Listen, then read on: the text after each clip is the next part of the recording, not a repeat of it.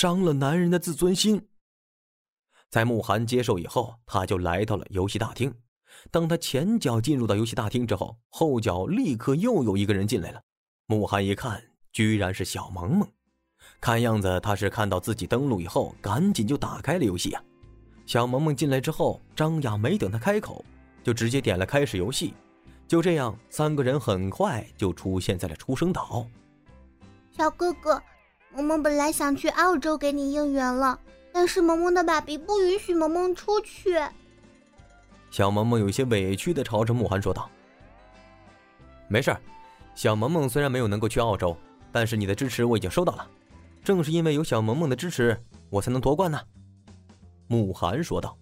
“哇，主播真的是禽兽不如啊，连未成年都聊。三年起步，死刑警告啊！”萝莉控表示：“主播真是我辈中人呐。”几天不见，主播居然变得闷骚起来了。你还是我们的钢铁直男吗？小哥哥，萌萌最喜欢你啦！小萌萌开心的说道：“ 你们两个别打情骂俏的了，要上飞机了，准备跳伞。”张雅咳嗽了一声，有些幽怨。本来他是想和慕寒双排的，结果他还没来得及点开始，王萌萌就申请加入了。结果他一时手慢，加上心软。就成了现在的三排。张雅的话语刚落下，这个时候四排的随机队友开口了：“一号别生气，让我来带你装叉，带你飞。”我才不要你带！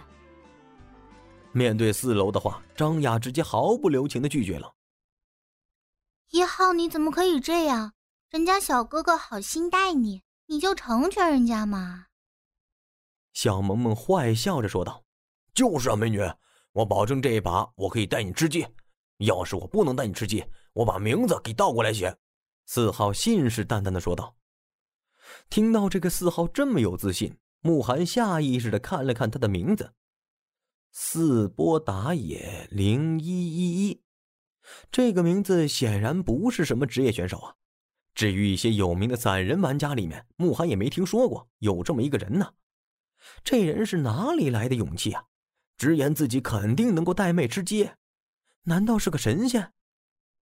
这个想法从慕寒的脑子里闪过，但是他也没有多想，毕竟也有可能人家只是在妹子面前装个叉罢了。男人嘛，在女人面前总是不愿意说自己不行的，哪怕不行也要说行。居然敢在主播面前号称带妹吃鸡！他怕是不知道主播刚刚带妹拿了世界大赛的冠军呢。这简直是在太岁头上动土啊！主播盘的，坐等主播强势打脸。我赌一根辣条，待会儿四号肯定落地成盒。楼上的，我赌一枚祖传的茶叶蛋。柴蛋那个，看样子是时候让我拿出我祖爷爷教给我的祖传车厘子了。什么车厘子可以放这么久？怕成车厘子的干尸了吧？不管四号在那边信誓旦旦，慕寒打开地图，这一次飞机线路是从核电站飞往小季镇。想了想，慕寒开口说道：“这把我们跳核电站吧。”核电站这个地方啊，慕寒不怎么跳，但实际上也是个资源非常丰富的地方。除了一栋大楼之外，还有很多大仓库、小仓库和小房子可以搜，加上资源丰富，完全够养活一个队的。更重要的是，核电站的资源搜起来非常快，基本上落地一两分钟，装备就已经基本成型了。除此之外，在核电站左边只有一点点的距离就是钢铁厂，那儿同样是个高资源地区，而且东西同样是非常容易搜的。这就导致跳核电站和钢铁厂的人往往非常多，基本上一落地就是一场激烈的厮杀，甚至自己这边刚刚清完，从对面杀出来的队伍就已经摸过来了。居然跳核电站，你疯了吧？这次核电站在航线上，跳下去不用五秒钟就成盒子了。听到慕寒要跳核电站，四号吓了一跳啊！哼，你不跳就算了。反正我是要跟着小哥哥一起跳的。”小萌萌说道。“我也跳核电站。”张雅同样毫不犹豫的说道：“四号，如果你怕的话，就跳其他地方吧，或者找个地方躲起来打野也可以。我们会带你吃鸡的。”让人去打野，这个嘲讽六六六六六啊！我去，黑夜玫瑰原来这么毒舌，好可怕，直接打击男人的自尊心。各位，毒舌三项博了解一下，降维打击，就问你们怕不怕？怕了，怕了，看来只有主播才能够降服黑夜玫瑰啦。主播何止降服黑夜玫瑰呀，连林娇娇这个撩汉狂魔都被我们主播降服了。在慕寒的直播间，粉丝们渐渐扯远的时候，慕寒他们队伍里的四号也是觉得自尊心大受打击。他赶紧说道：“谁说我怕了？跳核电站就跳核电站。”其实张雅让四号去打野，真的不是毒舌，而是一番好意。这把有慕寒在，只要不出意外的话，那大概率是吃鸡了。让四号找个野区躲起来，等到决赛圈再来和他们会合。也算是能提高他吃鸡的机会啊！绝地求生，吃鸡不易，这一点张雅是深有体会的。飞机飞出来之后，因为第一个点就是核电站，慕寒自然很快的就跳了飞机。他使用的就是蝴蝶跳伞的技术，在他职业选手的跳伞技术之下，他是第一个落在核电站大楼上的。至于小萌萌、张雅还有四号，他们都是在落地的时候。跳了核电大楼的下面，这核电大楼的三层只够一个人的装备基本成型。除了三层以外，大楼里面是非常的富裕。进大楼的一楼和二楼搜刮也是个非常不错的选择。落下以后，在慕寒前面的地上刚好就有一把 AKM 突击步枪，静静的躺在那儿。慕寒拥有着神级拾取技能，仿佛只是一瞬间的时间，地上的 AKM 突击步枪就已经被他捡了起来。并且装上了子弹。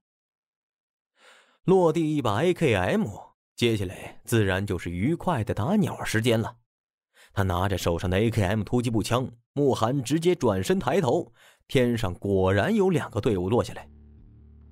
看到慕寒已经落地，而且捡到枪了，两个队的人都是操控着降落伞往其他地方滑行。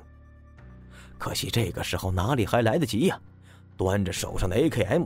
慕寒直接用机瞄开枪了，一梭子七点六二毫米子弹从 AKM 突击步枪的枪口里面带着炙热的火焰击射出去，在慕寒堪称恐怖的压枪之下，这一梭子子弹准确无比的命中了敌人。你使用 AKM 突击步枪击中头部，击倒了玩家 HSB HSBD G 六，解决掉一个之后，慕寒没有停歇。手上的 AKM 步枪继续朝着剩下的三人射击，很快的，这个同样以核电站大楼为目标的四人小队就通通倒在了慕寒的枪下。你使用 AKM 突击步枪击中头部，击倒了玩家 HEBGEB。你使用 AKM 突击步枪击中头部，击倒了玩家 HDHHDBX。玩家 ACHE2 被淘汰，因为落地前就被干掉了。在他们落地之后，立刻就化为了一缕青烟。在他们落地的地方，多了四个盒子。在慕寒将这一队通通干掉的时候，另外一队四个人则是落在了大楼右面的仓库前面。他们一落地就冲向了仓库和仓库旁边的小房子。